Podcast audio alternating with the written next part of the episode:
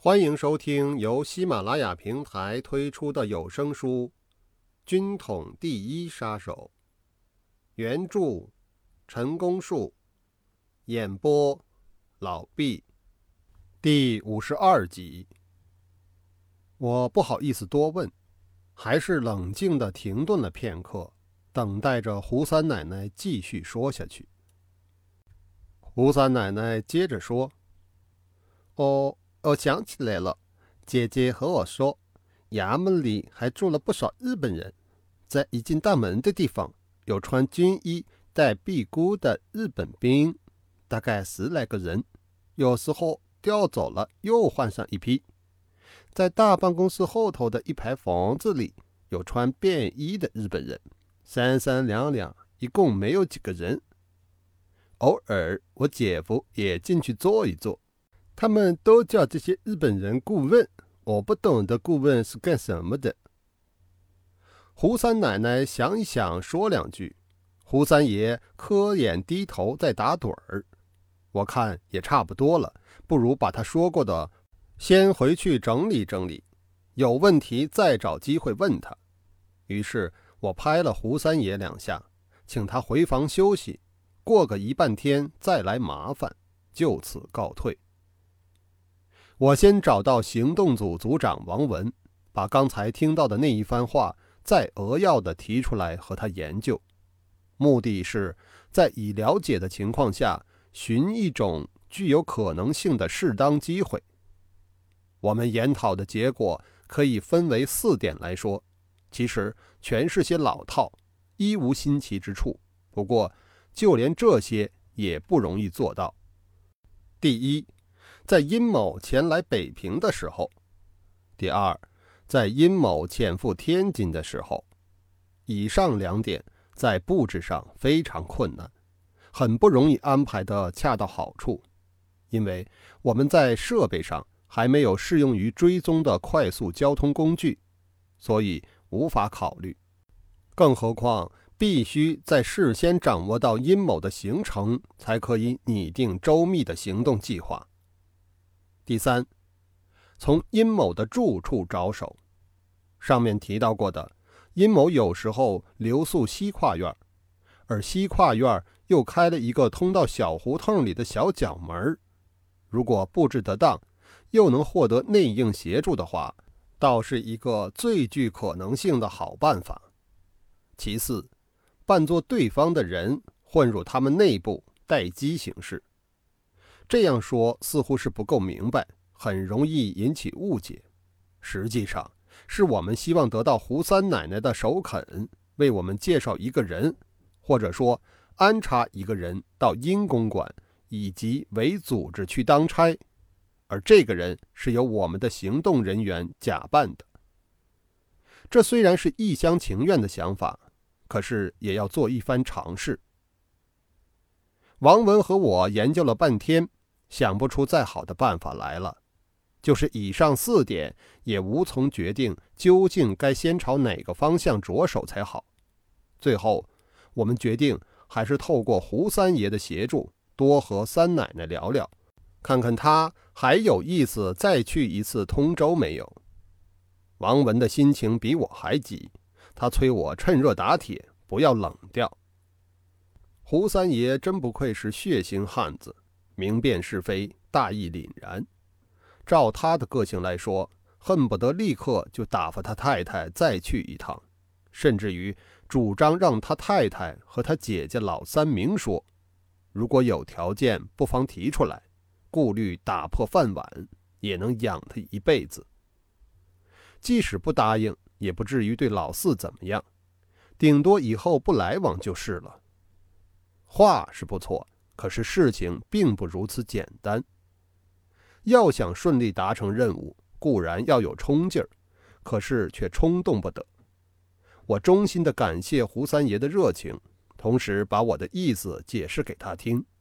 我说：“三奶奶毕竟是个女流，她既没有受过什么教育，更谈不上政治的熏陶，她所凭的只不过是人情、面情、亲情而已。”目前我们所进行的这种事，单凭这些总嫌不够的。最大的因素是缺乏一股信仰的原动力。此外，胆识与气魄的问题也不容忽视，所以我们还得仔细的斟酌一下。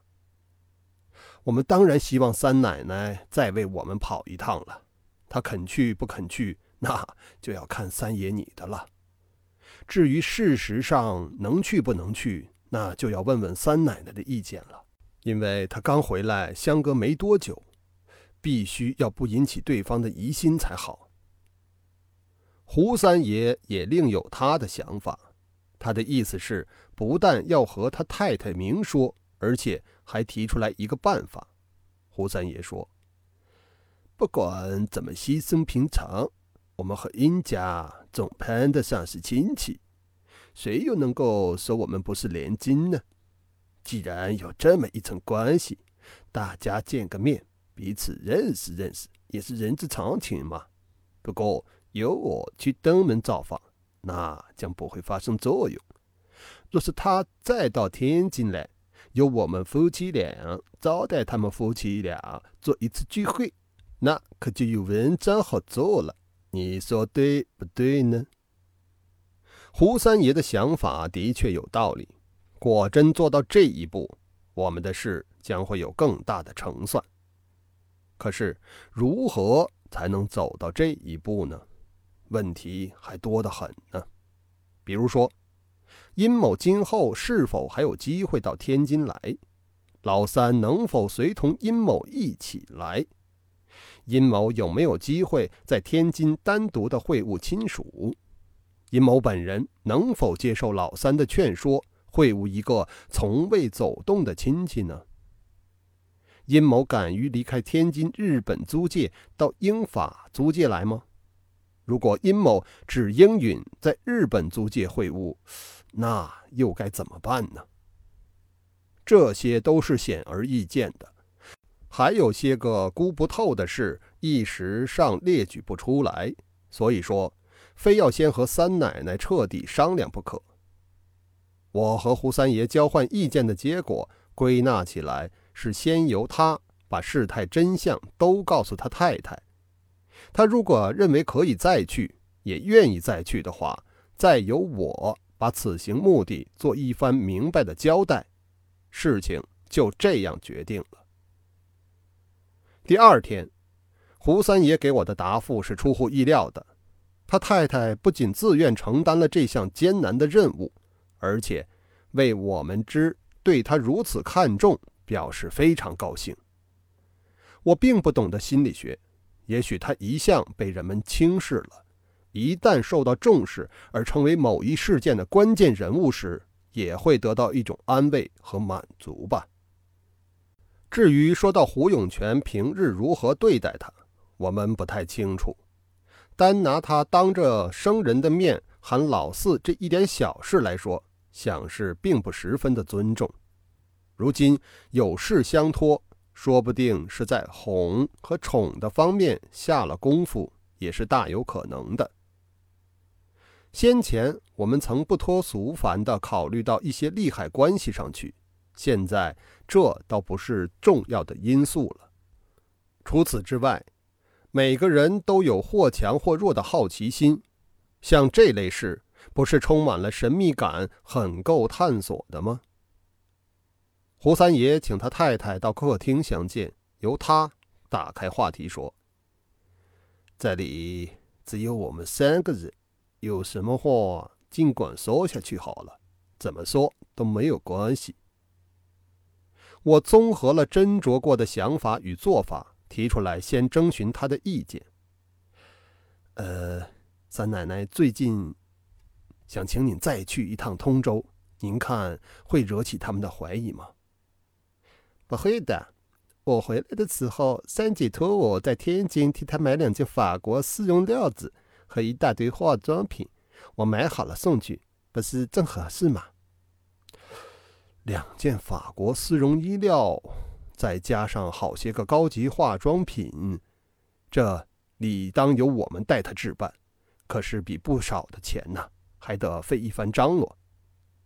就在这会儿功夫，胡太太似乎颇尽人意地说道：“买东西是我们姐妹间的事情，她已经把钱交给我了，那这些请不必操心。接下去，我又想到安置一个人到阴乳羹内部的问题。那您看，在他们内部，无论是阴的公馆或是办公处里，安置一个人进去，有此可能吗？呃，现在我回答不出来啊。呃，要等我去了之后看情形再说。反正这一次就想把人带了去是办不到的啊。呃，有时候殷某不是到西跨院过夜吗？不是说西跨院另有一扇小角门吗？如果就此机会来个里应外合，你看怎么样呢？以上是第五十二集的内容，感谢您的收听。